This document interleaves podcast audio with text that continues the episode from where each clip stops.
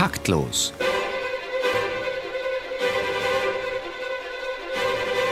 Das Musikmagazin von BR Klassik und der neuen Musikzeitung.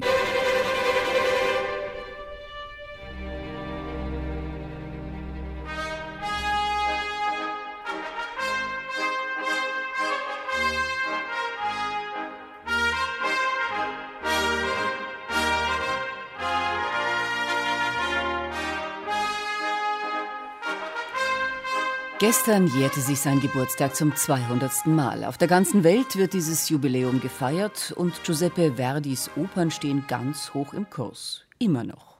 Zeitgenössisches Repertoire dagegen hat es oft recht schwer.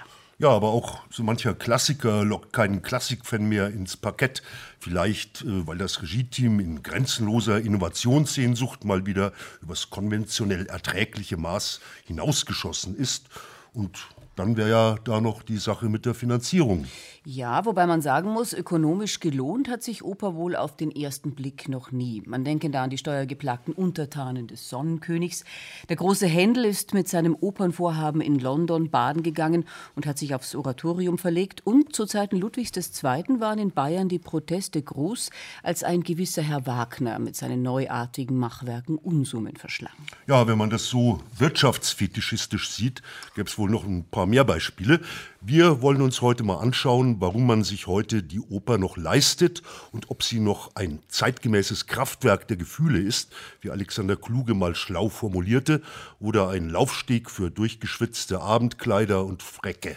Am Mikrofon begrüßen Sie zu Taktlos Ausgabe 168 Theo Geißler und Marlene Reichert. Und ich darf mit Nora Schmidt auch eine Oktobergeborene begrüßen. Erstmal herzlichen Glückwunsch. Sie hatten vorgestern Geburtstag, Frau Schmidt. Genau. Sie sei hochprofessionell, sehr offen und sympathisch, hat Elisabeth Sobotka über sie gesagt, die noch Intendantin der Grazer Oper, der Nora Schmidt im Januar 2015 folgen wird. Dass sie offen und sympathisch ist, das kann ich aus dem Vorgespräch bestätigen. Und dass sie hochprofessionell ist, das lässt sich aus ihrer Vita erahnen. Nora Schmidt hat zu Hause in Bern und in Rom Musikwissenschaft und Betriebswirtschaft studiert. Auch als Sängerin hat sie Erfahrungen sammeln können. Sie war am Theater an der Wien als Dramaturgin beschäftigt, wo sie mit Regisseuren und Dirigenten wie Robert Carson, Christoph Loy und Fabio Luisi zusammenarbeitete. Mit Beginn der Saison 2010-11 wechselte sie schließlich als leitende Dramaturgin an die Semperoper nach Dresden. Im Mai vergangenen Jahres wurde Nora Schmidt zur Chefdramaturgin und persönlichen Referentin der Intendantin Ulrike Hessler ernannt und gehört seit ihrem Tod im Juli 2012 zur geschäftsführenden Interimsintendanz der Semperoper Dresden. Und als nächstes geht sie nun also nach Graz, wo sie die Intendanz übernimmt. Frau Schmidt, warum Oper? Oh, das hat schon ganz, ganz früh begonnen. Eigentlich hat es begonnen an Sonntagen, wo mein Vater als Architekt neue Projekte konzipiert hat am Zeichentisch. Es lief immer im Hintergrund Mozart, meistens Don Giovanni oder Zauberflöte. Ich saß unter dem Zeichentisch und habe gespielt und die Musik hat mich, glaube ich, dann einfach nicht mehr losgelassen. Und Mozart ist seither Ihr Lieblingsrepertoire?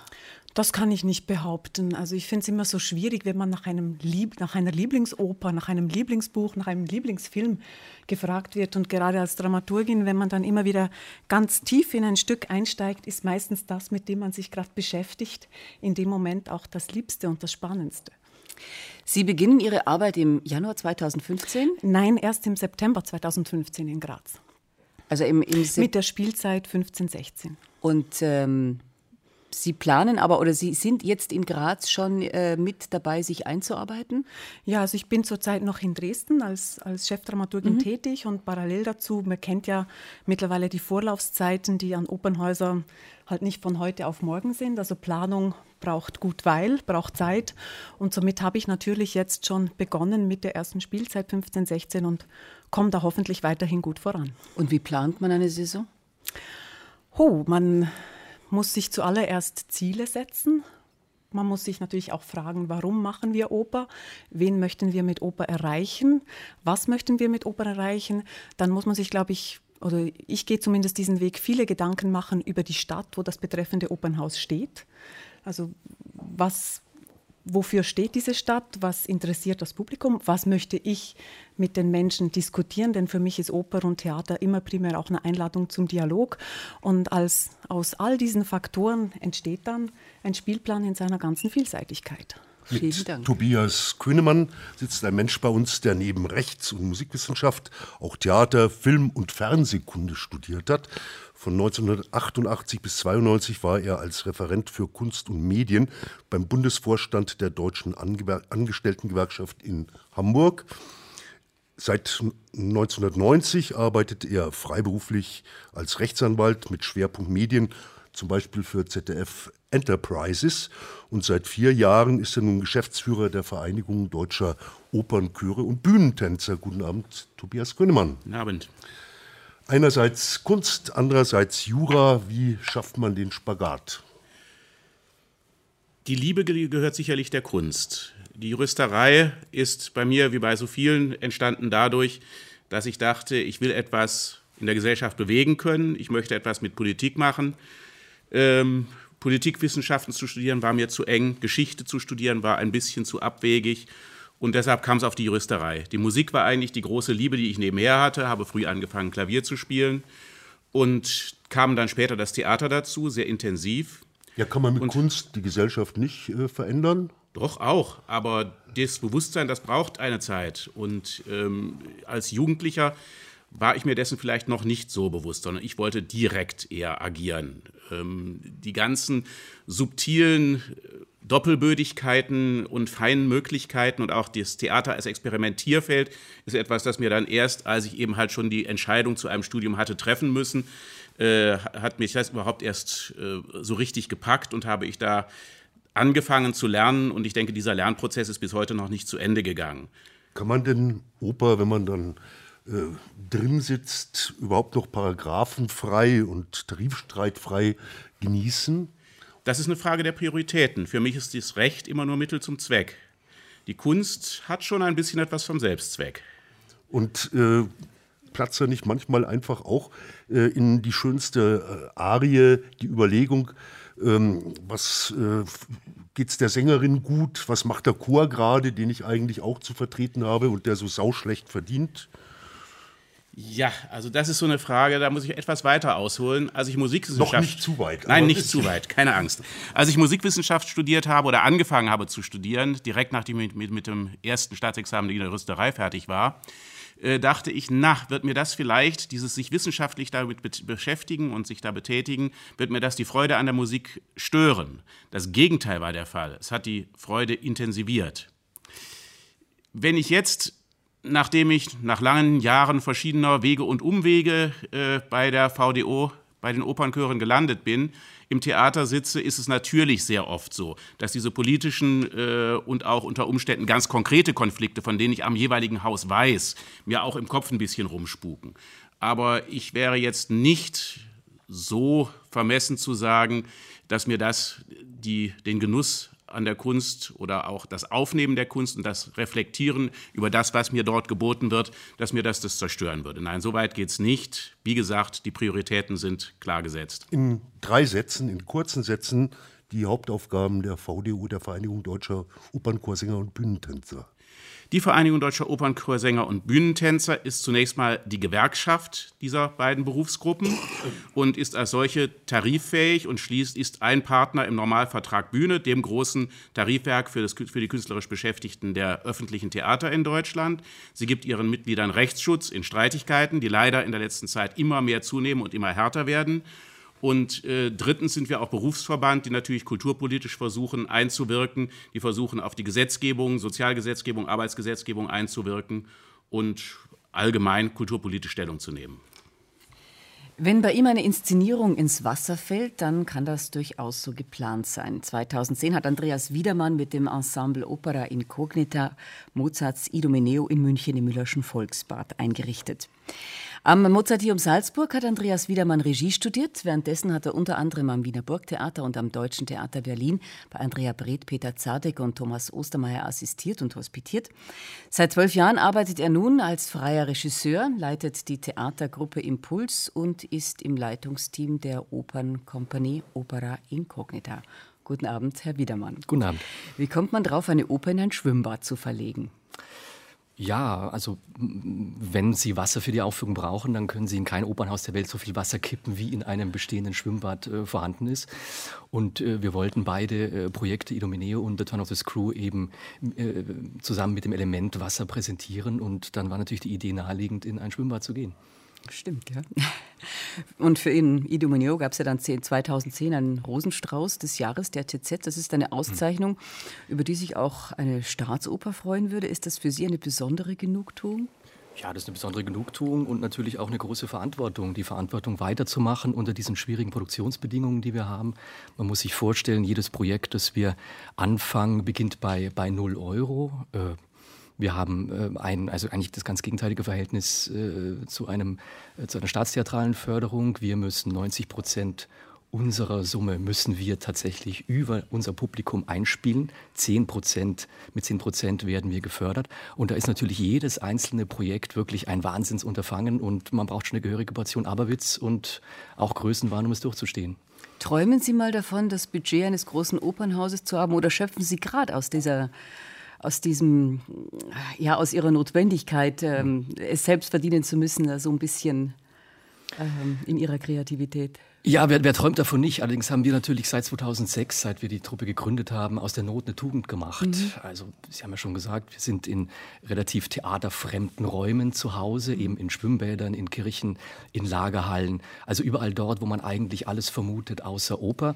Wir machen sozusagen das, was im Theater Site Specific Theater genannt werden würde. Also wir suchen uns unsere Räumlichkeiten nach den entsprechenden Sujets, nach den entsprechenden Opern aus. Warum gehen die Leute in ihre Inszenierungen? Ich denke, weil sie was anderes suchen. Ich denke, weil wir ein, äh, ja, durch unsere Machart ein durchaus jüngeres Publikum auch ansprechen. Ich denke, weil wir äh, jüngeren Sängerinnen und Sängern die Möglichkeit äh, des Auftritts äh, verschaffen, ähm, weil wir möglicherweise auch stärker und unelitärer in Opern eingreifen können, als das äh, die Häuser sich trauen würden und auch trauen dürfen, weil wir ein bisschen unkonventioneller und unorthodox arbeiten. Und vielleicht auch die Schwellenangst nicht so groß ist. Ich denke. Also mhm. Sie können zu uns auch in Sandaletten kommen mhm. und äh, das ist gar kein Problem. Mhm. Dann wollen wir Musik hören. Ja, machen wir einen Sprung in die Welt des klassischen Opernrepertoires, allerdings mit einer ganz taufrischen Besetzung aus dem Ensemble der Opera Incognita, live bei taktlos Dorothea Koch, Sopran, am Klavier begleitet von Ernst Bartmann mit der Arie der Fidelia aus Giacomo Puccinis Oper Edgar.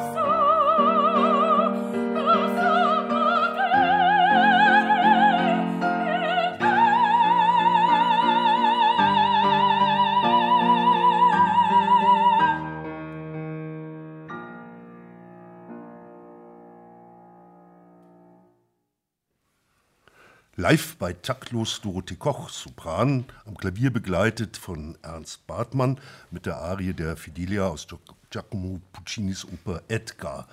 Opera incognita macht viel klassisches Repertoire auf ungewöhnliche Art und Weise.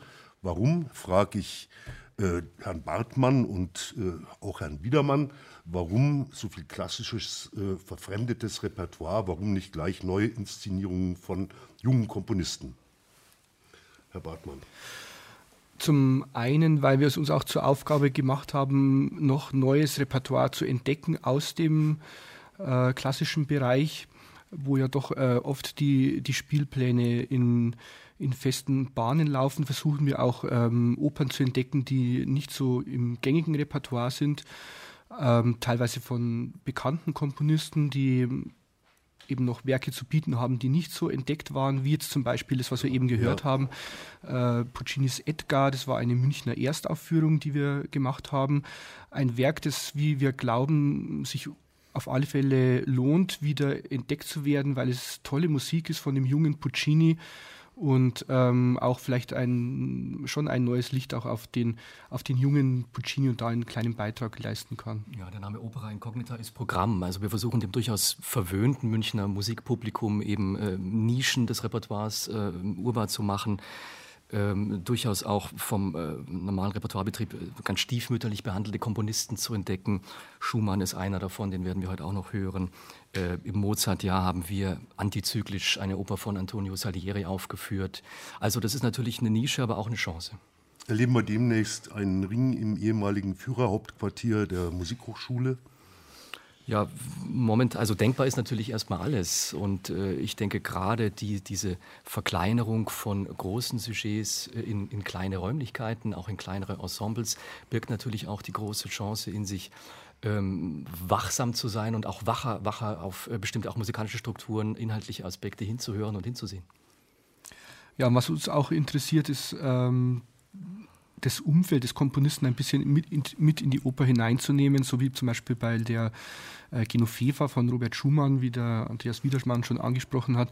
Da haben wir auch versucht, ähm, das Ganze zu kombinieren mit äh, einer Oper von Franz Schubert, Fiera Brass, und mit dem Liedschaffen der beiden Komponisten und da so unser eigenes äh, Romantik, deutsches Romantikprojekt draus gebastelt. Das hat auch sehr viel Freude gemacht. Wir würden gerne mehr zeitgenössisches aufführen, muss man auch dazu sagen. Allerdings gibt es natürlich da schon mal die, die großen äh, Zuschauerprobleme, ja, also Hörprobleme der Zuschauer, die natürlich dann einfach zu uns möglicherweise auch in diesen Zahlen, die wir brauchen, nicht kommen würden. Dazu kommen die Recht- und GEMA, Rechts- und GEMA-Probleme.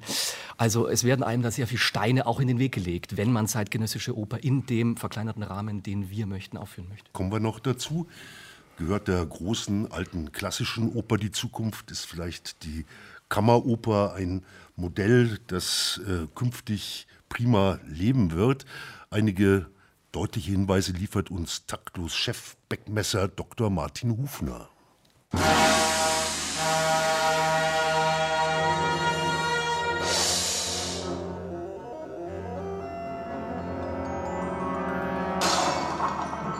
Wie soll man über die Zukunft eines Gegenstands nachdenken, der eigentlich seit Jahrzehnten im Sterben liegt? Nach der Zukunft der Oper zu fragen heißt, nach der Oper der Zukunft zu fragen. Das bedeutet aber zunächst nach hinten zu schauen. Die Oper ist ursprünglich ein Produkt der bürgerlichen sowie der höfischen Gesellschaft. Beide waren sie, die Fürsten und Bürger, Auftraggeber und Abnehmer musikanischen Theaters. Beide Institutionen sind im Wesentlichen zerfallen und damit zugleich ist auch die Institution Oper bodenlos geworden. Das Theater, das die Menschen belehrte und befriedete, war zugleich Fest, Feier und Vergnügen. Davon übrig geblieben ist wahrlich nicht viel.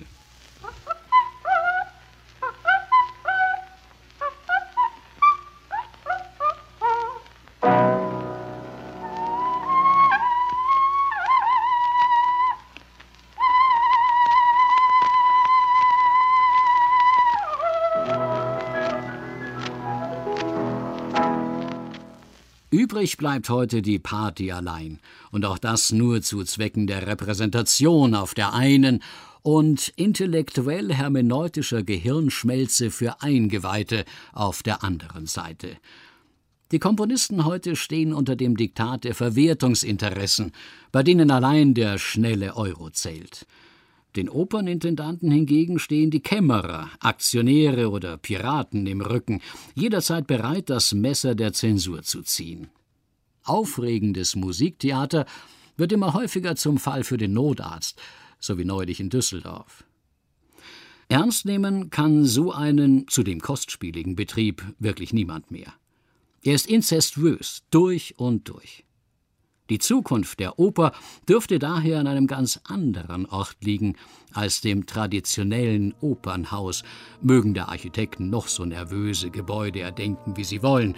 Oper muss sich zwingend neu erfinden und gesellschaftlich verankern, oder sie degeneriert weiter und weiter zu einer bloßen Kulturmumie. Inhalt Muff von 400 Jahren für Menschen von vorgestern.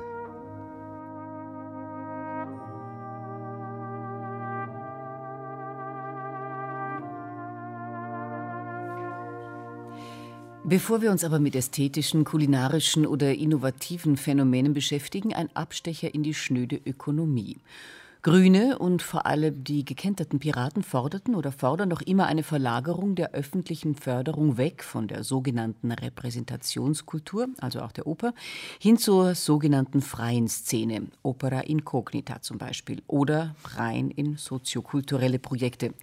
Frage in die Runde an die künftige Grazer Intendantin Nora Schmidt, den Chor- und Ballettstandesvertreter Tobias Könnemann, den Opera incognita-Chef Andreas Wiedermann. Sind solche Forderungen Forderungen kulturpolitisch gesehen berechtigt?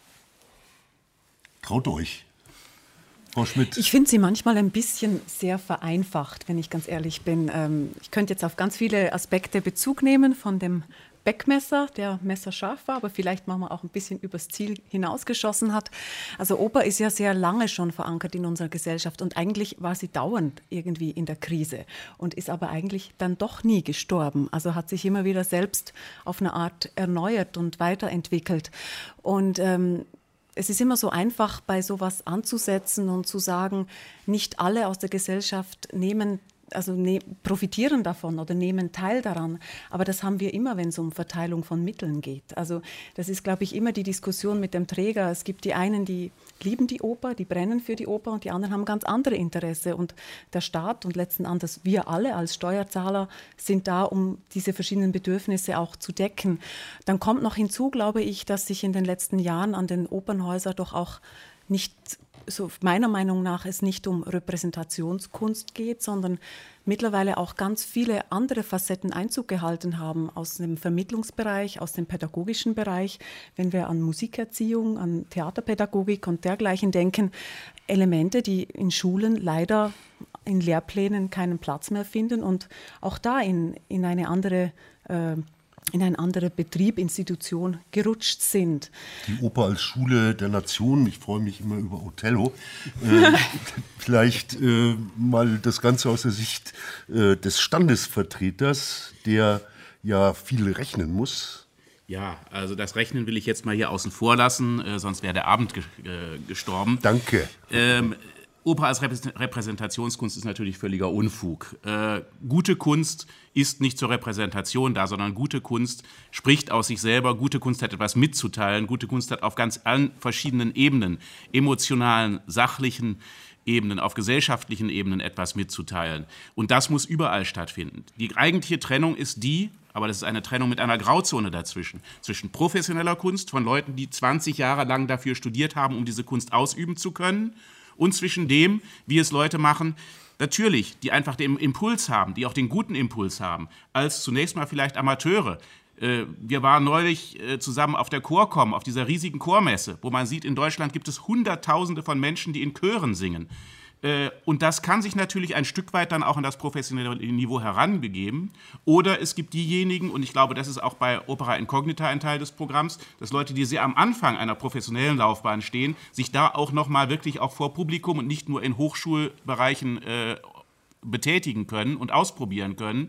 Es muss alles geben. Und es hat überhaupt keinen Zweck, das eine gegen das andere auszuspielen. Und das ist bei diesen politischen Kräften, die Sie angesprochen haben, in der Tat so, dass ich manchmal befürchte, das geschieht. So wie zum Beispiel auch in Bonn der Oberbürgermeister versucht hat, die Oper gegen den Sport auszuspielen.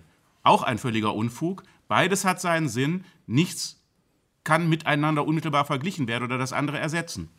Ja, ich gebe Ihnen den Punkt recht, dass man, denke ich, die kleine und die große Form der Oper nicht gegeneinander in Stellung bringen soll und darf. Da schaden sich, denke ich, alle, alle Fraktionen. Ähm, ich glaube aber trotzdem, äh, dass äh, die Zukunft der Oper sehr stark äh, zusammenhängt mit der Zukunft der Gesellschaft. Und solange sich diese, unsere Gesellschaft, einen mehr oder minder komatösen Patienten wie das Flaggschiff der Hochkultur, nämlich die Oper, leistet und leisten möchte und leisten kann. Solange wird die Oper formal existieren. Da habe ich mittelfristig gar keine Bedenken. Äh, inhaltlich ähm, habe ich sehr wohl Bedenken äh, dahingehend, dass äh, ein, eine Gattung, die sich, die sozusagen ausschließlich versucht, die Vergangenheit zu vergegenwärtigen, und das ist die Oper nun mal, und das ist sie auch immer noch. Und Nein, das da kann man Einspruch. Einspruch. Ähm, die meisten Opern sind im 20. Jahrhundert geschrieben worden. In keinem Jahrhundert davor sind so viele Opern geschrieben worden wie im 20. Jahrhundert. Und sie beziehen sich auch nicht nur auf die Vergangenheit, sondern sie versuchen immer mehr zeitlose Räume zu schaffen. Und es wird ja gerade dem Regietheater vorgeworfen, dass es die alten Opern nimmt und in neue Zeiten, in neue zeitliche Zusammenhänge reintut. Teilweise zu Recht, teilweise zu Unrecht. Ja, ich denke, aus diesem Traktat wird ein Bruchteil äh, aufgeführt. Und ich rede jetzt auch gar nicht von den Soldaten von Zimmermann, sondern ich spreche jetzt tatsächlich von einer modernen, lebendigen, zeitgenössischen Oper, die tatsächlich die Gesellschaft hier und jetzt abbildet, weiterentwickelt, mystifiziert, wie auch immer. Also ich, spreche hier nicht von einem Kanon des 20. Jahrhunderts. Also jetzt, wir sind jetzt in München, schauen wir mal in die Nachbarschaft nach Augsburg, wo es jetzt gerade eine Serie von Aufführungen gab, Intoleranza von Luigi Nono, ein sehr spannendes Konzept, eingebettet zum Teil auch in Kooperation mit der freien Szene. Und ein Projekt, ähm, das so viel Zuspruch fand beim Publikum, dass sogar Zusatzvorstellung angesetzt wurde. Also das würde ja eigentlich dem dann widersprechen. Auch Leono, äh, Nono ist schon lange tot. Und äh, ich denke, also ich spreche nach wie vor von einer ganz anderen Form der Dramaturgie und einer wirklich heutigen Oper. Ich spreche von Two Boys zum Beispiel, was gerade in An der Met aufgeführt wurde. Das sind Produktionen, das sind wirklich Aushängeschilder eines modernen Opernhauses.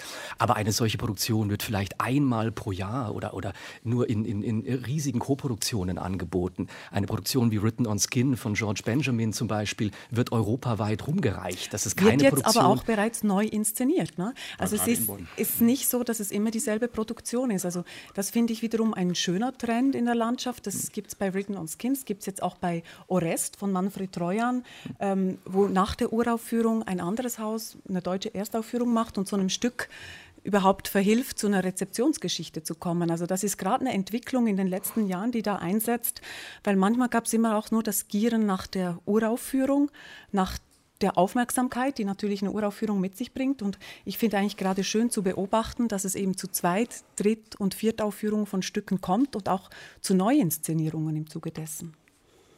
Wir sind schon eigentlich mitten in der ästhetischen Diskussion, aber ich würde jetzt ganz gerne noch mal aufs Geld zurückkommen. Sind die horrenden Honorare für Sängerstars und Dirigenten auch angesichts der eher bescheidenen Entlohnung des sonstigen Bühnenpersonals zu vertreten? Ich glaube, da, wo die horrenden Honorare sind, das ist ein sehr geringer Teil. Da müssen wir einfach ehrlich sein. Ja, das sind die großen Häuser. Die das ist selbst an der Semperoper hat nicht jeder Sänger ein horrendes Honorar. Das ist nicht der Fall. Und man kauft sich natürlich die Boliden und Bolidinnen, äh, weil man hofft, dass man damit ein Publikum äh, zieht, äh, das äh, diese Menschen aus Wetten das kennt. Aber man muss doch die Kirche im Dorf lassen. Äh, natürlich kann man jetzt über Gerechtigkeit von, von Vergütungen sprechen. Äh, und natürlich gibt es im Theater, sowohl im öffentlichen als auch im freien, sehr prekäre Verhältnisse, wo Leute wirklich, wo ich mich frage, wie können die überhaupt von dem leben, was sie da verdienen. Äh, aber nichtsdestoweniger, es gibt einen Markt und in jedem Unternehmen verdient der Geschäftsführer oder der Vorstandsvorsitzende einer Aktiengesellschaft das Vieltausendfache des Pförtners. Das ist gerecht oder ungerecht, das kann man so oder so sehen. Im Zweifelsfalle würde ich es mal für ungerecht halten, aber es ist Realität. Nur im Zweifelsfalle? Ja, im Zweifelsfalle. Denn wo denn die Grenzen sind, darüber müsste man streiten. Haben wir ja politisch gerade ausreichend getan. Mit, mit, mit geringem Erfolg. Wird genug in Publikumsakquise und Jugendarbeit investiert? Ich glaube, das ist ein Zweig, in den in letzter Zeit fast an allen Häusern viel investiert wurde ähm, Publikumsakquise im weitesten Sinne. Das ist ja zu beobachten auch an den großen Häusern, dass es oft auch zweite Spielstätten gibt, dass es auch Studiobühnen gibt, wo man eben diese von Ihnen vorher beschriebene Schwellenangst auch mal beim eigenen Haus abbauen kann. Ich habe auch erleben dürfen in Dresden, dass das wirklich funktioniert. Also dass Besucher über die kleinere Bühne und die Begeisterung und die Emotionalität, die so ein Besuch bei Ihnen ausgelöst hat, dann den Weg auch ins große, hehre Gebäude von Gottfried Semper finden und dort sich dann genauso an den Stücken erfreuen. Also da wird, glaube ich, viel auch kreativ gedacht und unternommen und eben auch mit dem, mit dem jungen Publikum. Wobei ich immer sagen soll, möchte, man spricht immer vom, vom Publikum von morgen. Ich finde aber, wenn wir Stücke ansetzen, wenn wir spielen für Kinder und Jugendliche, da tun wir das fürs Publikum von heute. Denn diese Kinder und Jugendliche sind unser Publikum von heute und sind dann der Nachwuchs von morgen, vielleicht als Künstler.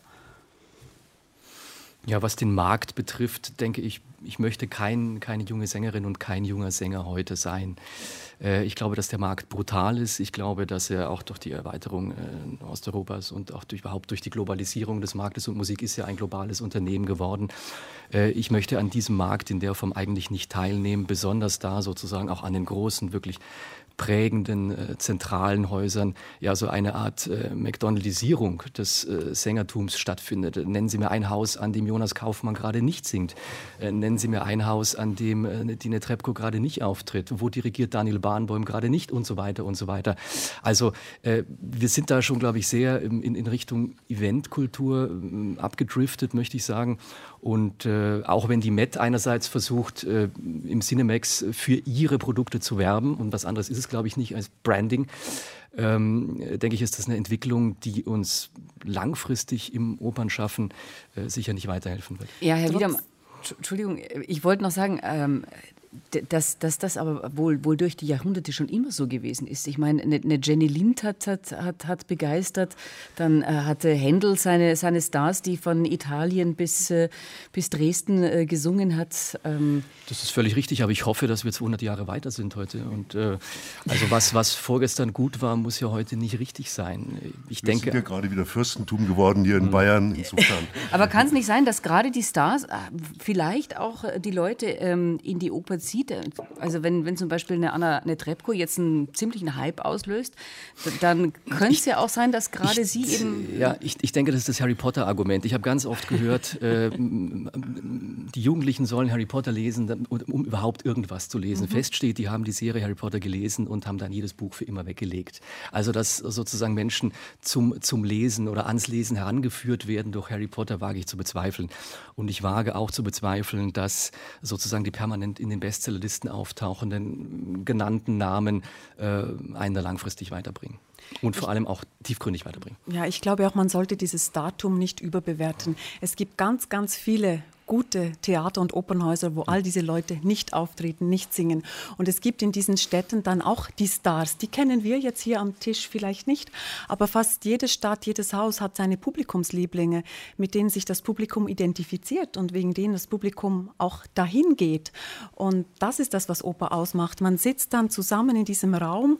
Es ist ähm, eine ganz besondere Stimmung, es ist eine Emotionalität, es ist ein anderer Geruch, es ist eines der letzten so Live-Gemeinschaftserlebnisse, die wir in der Form noch haben. Und ich glaube, ähm, wenn wir schon den Begriff Star in den Mund nehmen, so sind es letzten Endes ganz, ganz wenige, die es wirklich vermögen, auf Dauer die Opernhäuser zu füllen. Und trotzdem findet allabendlich in all den Städten, manchmal geografisch sehr dicht und nah beieinander, immer wieder Oper statt. Nochmal ganz hart und ökonomisch nachgefragt soll eine Pleitestadt wie Wuppertal ähm, ihr Drei-Spartenhaus aufrecht äh, erhalten, aber die Kindergärten äh, dicht machen. Leben wir hier nicht im Schlaraffenland in Deutschland, äh, wo wir fast 100 Drei-Spartentheater haben und das Geburtsland der Oper Italien, äh, die kommen mit einem Viertel oder einem Fünftel aus. Also, äh, das ist ja schon wieder Oper gegen Kindergarten. Äh, völliger Quatsch. Ähm, es ist ja in Wirklichkeit so, natürlich, Wuppertal geht es schlecht. Wuppertal kann das Geld auch nicht selber drucken. Und Wuppertal steht jetzt hier bitteschön nur für eine ganze Reihe deutscher Städte, viel ja. zu vieler deutscher Städte. Aber das Problem liegt ja letzten Endes ganz woanders. Das liegt in der Finanzausstattung der Gemeinden. Ähm, ich kann es ehrlich gesagt, ich bin kein Volkswirt, nicht wirklich nachvollziehen, wie sich diese Republik so in die großen Schulden hineingeritten hat. Andere Staaten haben es auch getan. Irgendwie ist es passiert. Ähm, wir sind andererseits ungeheuer reich, wenn man sich das Volksvermögen ansieht. Äh, aber was das Wesentliche in diesem Zusammenhang ist die Verteilung des Steueraufkommens der öffentlichen Gelder. Es gibt einen Bundesgesetzgeber, der darüber bestimmt und der die Gemeinden immer wieder mit neuen Aufgaben, gerade im sozialen Bereich, belastet hat ohne ihnen die entsprechende Finanzausstattung zur Verfügung zu stellen. Und damit sind die Gemeinden gehindert worden, ihre sogenannten freiwilligen Aufgaben, und das ist ja ein ganz heikler Begriff, der auch sehr oft missverstanden wird, aber die, in denen sie selber gestalten können, und dazu gehört vor allem die Kultur, noch auskömmlich zu finanzieren. Also der Haken liegt nicht da, Theater gegen Kindergarten, sondern der, der Haken liegt da, Bund gegen Gemeinden. Das dürfen wir jetzt mal so stehen lassen. Es ist nämlich jetzt Zeit für Live-Musik hier bei Taktlos. Und wir hören die Arie des Peter Quint aus The Turn of the Screw von Benjamin Britten mit Bonko Karadjov und Ernst Bartmann am Klavier. Und sofort danach dann die Nachrichten aus der Welt des Schönen, Wahren und Guten mit Gabi Hinterstoißer.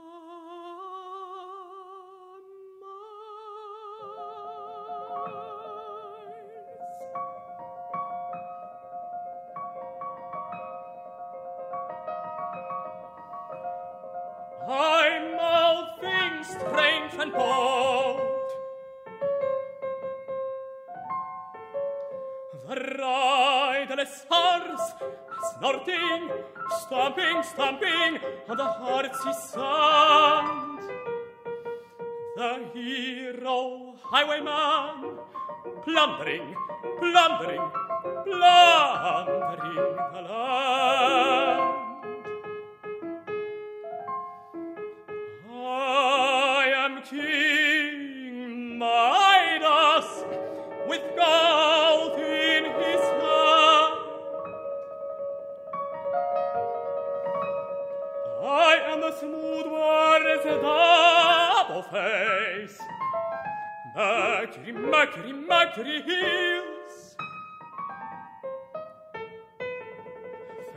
life mischief and the god's deceit. The brittle blandishment of counterfeit.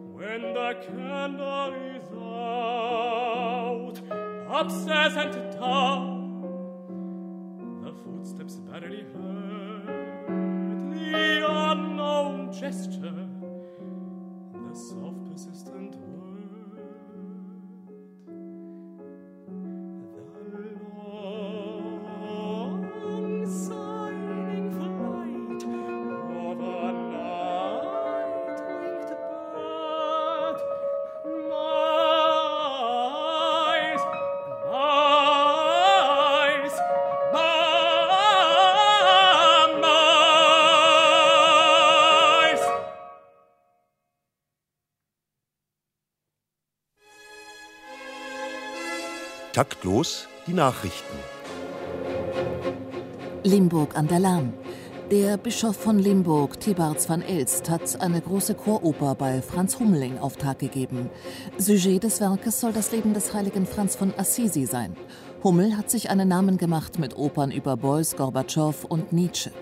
Die Uraufführung ist für den 11.11.2014 geplant und wird im Großen Haus des Limburger Bischofssitzes vor 2000 geladenen Gästen stattfinden. Die Titelpartie singt Van Elst selbst. Der Bischof ließ über seinen Sprecher verlauten, Petrus sei ihm in einer Vision erschienen mit den Worten, in diesem Bischofssitz sollst du dein Opernhaus bauen. Stuttgart. Die grüne baden-württembergische Kunstministerin Theresia Bauer hat ihre Sparpläne für die Musikhochschulen des Landes nochmals verschärft. Im Sinne einer ökonomisch sinnvollen Musikausbildung unter Leuchtturmaspekten werden die Institute Freiburg, Karlsruhe, Mannheim und Trossingen zu Solarzellenplantagen umgewidmet. Allein Stuttgarts Hochschule besäße bereits einen Turm, dessen helles Leuchten durch die neu gewonnenen Energiezentren auch ökologisch sinnvoll generiert werden könne. Ferner solle sich das Haus auf die Produktion von Opernstars konzentrieren Bauer selbst hat sich nach ausgiebigem Google-Studium zu einer Gesangsausbildung bei Maria Callas entschlossen. Brüssel. Eine neue EU-Verordnung trifft jetzt auch die Opernwelt. Auf den Programmheften und Handzetteln müssen ab sofort Warnhinweise angebracht werden, wie Oper kann tödlich sein oder Opernbesucher sterben früher. Auf den Titelblättern sind großflächig bunte Szenenbilder aus Inszenierungen von Hans Neuenfels, Calixto Bieto und Peter Konvitschny abzubilden. Grund für diese Verordnung waren Vorfälle bei der Düsseldorfer Aufführung von Wagners Tannhäuser, bei der einige Besucher wegen drastischer Szenen ärztlich versorgt werden mussten. Zugleich empfiehlt die EU-Kommission die Errichtung eines medizinischen Gesundheitschecks in Form diagnostischer Nacktscanner für alle Opernbesucher. München. Bayerns neuer Superkultur- und Kunstminister Ludwig Spähnle soll sich seine Machtfülle bei Landesvater Horst Seehofer mit revolutionären, kostensparenden Optimierungsvorschlägen erkämpft haben. Der bayerische Rockpreisträger Spähnle plant die Umgestaltung der Staatsoper nach Detroiter Vorbild in eine Drive-In-Disco. Baulich kein Problem dank des vorhandenen unterirdischen Parkhauses. Der von seinem Teilamtsvorgänger Heubisch noch üppig proklamierte Konzertsaal wird mit der Staatsoper zusammen und in die teils spärlich genutzten Räumlichkeiten des Jazzclubs Unterfahrt verlegt. Viele fliegen mit einer Klappe geschlagen, so Spähnle beim Weißwurstfrühstück im Landtag. Richtig gespart und die altmodische Trennung von U und E aufgehoben. O zapft ist. Taktlos auf BR Klassik. Unser Thema Opernzukunft, Aufbruch oder Abbruch. Unsere Gäste, die künftige Grazer Intendantin Nora Schmidt, der Chor- und Ballettstandesvertreter Tobias Könnemann und der Opera Inkognita-Chef Andreas Wiedermann. Nach unserer wirtschaftlichen Gesprächsrunde jetzt die ästhetische, vielleicht auch kulinarische und die Frage, warum schaffen es zeitgenössische Opern so selten ins Repertoire? Frau Schmidt. Das ist jetzt immer die Frage, wo Sie das zeitgenössisch ansetzen, denn ganz so selten sind sie auch nicht. Also sie tauchen fast an jedem Haus einmal im Jahr in einer Spielplanposition. Zwangsweise auch? Ich glaube nicht zwangsweise. Ich glaube nicht zwangsweise, sondern weil doch die Theaterschaffenden von der Qualität dieser Stücke überzeugt sind und weil es auch immer wieder gelingt, ähm, das dem Publikum doch auch zu vermitteln. Oper kann, kann ganz vieles. Und ich denke, äh, wenn wir jetzt schauen, wie soll eine Geschichte erzählt werden, ist es eine zeitgenössische, ist es eine alte Geschichte, soll eine alte Geschichte auf die heutige Relevanz hin abgeklopft werden, soll die Geschichte als Geschichte stehen oder ist es sogar spannend, sie im Kontext der Vergangenheit zu erzählen? Also diese Fragen stellen sich ja bei jeder Operinszenierung. Ich denke, bei Ihnen, bei Opera Incognita, genauso äh, wie an einem großen Opernhaus, einem subventionierten Opernhaus. Und da gibt es nicht so einfach schwarz und weiß, äh, was es sein soll, sondern das ist ein künstlerischer Prozess, der jedes Mal neu durchlaufen wird und eben auch bei den zeitgenössischen Stücken. Was ich ganz interessant finde bei zeitgenössischen Opern ist, dass man doch auf bemerkt hat, dass ähm, die Komponisten, sei es Aribert Reimann, sei es Manfred Trojan, dann auf ganz alte Stoffe zurückgegriffen haben. Also zwei der erfolgreichsten Opern, die in den letzten Jahren uraufgeführt wurden, mit Medea und Orest, eigentlich zwei Stoffe, die dermaßen zeitlos sind, die in, im Ursprung des Theaters fußen und denen sich eben auch die Komponisten, die Künstler von heute gerne wieder widmen. Kann es sein, äh, dass die Opernhäuser vielleicht auch deshalb äh, Aufträge, Kompositionsaufträge geben, weil sie zum Beispiel die Vorgabe machen können, bitte schreibt mir eine Oper ohne Chor und möglichst mit einem Orchester, das nicht äh, größer ist als so ein äh, reduziertes Mozart-Ensemble. Ist schwierig, weil ähm, Komponisten sind doch auch Künstler, also man gibt nicht einfach eine Bestellung ab. Also die Uraufführungen, die ich begleitet habe, ist ein, ein Austausch, äh, wo man auch den Wünschen und den Vorstellungen des Künstlers entgegenkommt. Natürlich ähm, hat jedes Haus, wenn es einen, eine Uraufführung vergibt, ähm, gewisse auch räumliche Dimensionen. Also jeder Orchestergraben hat ein bisschen anderes Ausmaß, zum Teil passen mehr Musiker rein, zum Teil weniger und das muss dann auch realisierbar sein. Aber äh, dass man einfach jetzt sagt, ich vergebe eine Uraufführung und will damit von Anfang an sparen, ich glaube, dann vergibt man gar keine Uraufführung. Thomas Könemann noch nie erlebt, so eine Situation? Hand aufs Herz und so, ehrlich. So rum nicht. Andersrum ja dass das Theater hinterher verzweifelt, was es bekommt, wenn es dem Chor dann irgendwelche Sonderhonorare bezahlen muss, zum Beispiel. Äh, also ich glaube auch, äh, dass das finanzielle Argument Gott sei Dank keine Rolle spielt. Außerdem die meisten von den angesprochenen Elementen, Orchestermusiker, Chormitglieder hat man ja am Haus sowieso. Aber noch etwas zu der Frage ähm, alt und neu und das meiste ist nicht repertoirefähig. War es nicht eigentlich schon immer so? Ist das, was wir heute als altes Repertoire haben, nicht sowieso auch nur ein kleiner Teil dessen, was überhaupt komponiert worden ist? Und ist nicht das, was wir tatsächlich äh, im, im, Repertoire auch haben, sehr viel Modernes? Wenn ich zum Beispiel an Benjamin Britten denke oder selber, selbst an Hans-Werner Henze, der jetzt äh, äh bei, bei Ruhe 2010 auch eine große Rolle gespielt hat. Auch bei das uns an der Semperoper letztes ja. Jahr mit Wir erreichen den Fluss, ein gigantisches Werk mit über 100 Solisten. Das sind doch schon Klassiker, das sieht man doch. Und im, im 17., 18. Jahrhundert hat man wahrscheinlich genauso da gesessen und zunächst mal gesagt, was ist das für ein Zeug, was uns hier äh, serviert wird? Und 100 Jahre später oder auch nur 50 Jahre später war es auf einmal ganz selbstverständlich, weil sich auch das Verständnis für Musik fortentwickelt hat und für Dramaturgie und für alles. Ja, Sie haben es eben gerade schon gesagt und das Wort Klassiker eben benutzt, moderner Klassiker. Dagegen ist auch überhaupt nichts einzuwenden. Ich denke, man sollte natürlich auch Herrn Henze spielen und auch einem Benjamin Britten Gerechtigkeit widerfahren lassen wovon ich vorhin gesprochen habe und was ich denke unabdingbare Voraussetzung für eine wirklich lebendige Opernkultur ist, ist tatsächlich die Auseinandersetzung mit unserer Zeit und unserer Gesellschaft. Und da tut sich jeder Librettist heute schwer. Das ist ja auch ein Grund, warum eben auf diese zeitlosen mythologischen Stoffe zurückgegriffen wird. Da tut sich auch momentan jeder Theaterdramatiker furchtbar schwer, die sich dann oft in Textflächen äh, flüchten, äh, keine, keine Figuren mehr auf die Bühne bringen, weil sie letztendlich Angst haben, äh, sofort äh, ein, als, als, als Musical äh, Librettist oder Komponist zu gelten. Ich denke, diese Trennung von einer mehr oder minder elitär verstandenen Hochkultur und äh, einem ja wirklich lebendigen, durchaus auch populären Genre, das mag in Zukunft Oper genannt werden. Vielleicht nennen wir es auch einfach grob Musiktheater, in welcher Form auch immer. Ich denke, wenn das nicht schaffbar ist, nicht leistbar ist und nicht gefördert wird, und zwar äh, angesetzt wirklich bei jungen Kolleginnen und Kollegen, bei jungen Librettisten, Dramatikern, dann äh, sehe ich da keine Chance, ein äh, Publikum, das jetzt heute 20 und 25 Jahre alt ist, äh, in Zukunft für die Oper zu begeistern. Bereiten unsere Ausbildungsstätten die jungen Künstler denn vernünftig und ausreichend äh, auf die große Aufgabe Oper vor? Was haben Sie da für Erfahrungen gemacht? Unterschiedlich. Ich glaube, dass manchmal an gewissen Musikhochschulen das Sie doch können noch ruhig Namen nennen. könnte Okay. ich viele nennen, aber dass das zu sehr noch manchmal in sich abgeschlossen ist Mhm. und man sich einfach auf die Ausbildung aus Ausbildung konzentriert und vielleicht die Künstler zu wenig vorbereitet, was sie danach erwartet. Also Sie haben es vorhin gesagt, Sie möchten heute nicht ein junger Sänger sein. Es ist brutal, es ist hart. Zu jedem Vorsingen, wo jemand fährt, warten ein Dutzend, 20, 30, 100 andere mit. Äh, was jetzt dazu kommt, dass viele Opernhäuser angefangen haben, auch Opernstudios zu haben, wo dann junge Künstler engagiert werden und so nach und nach von kleineren Aufgaben, Rollen in größere hineinwachsen.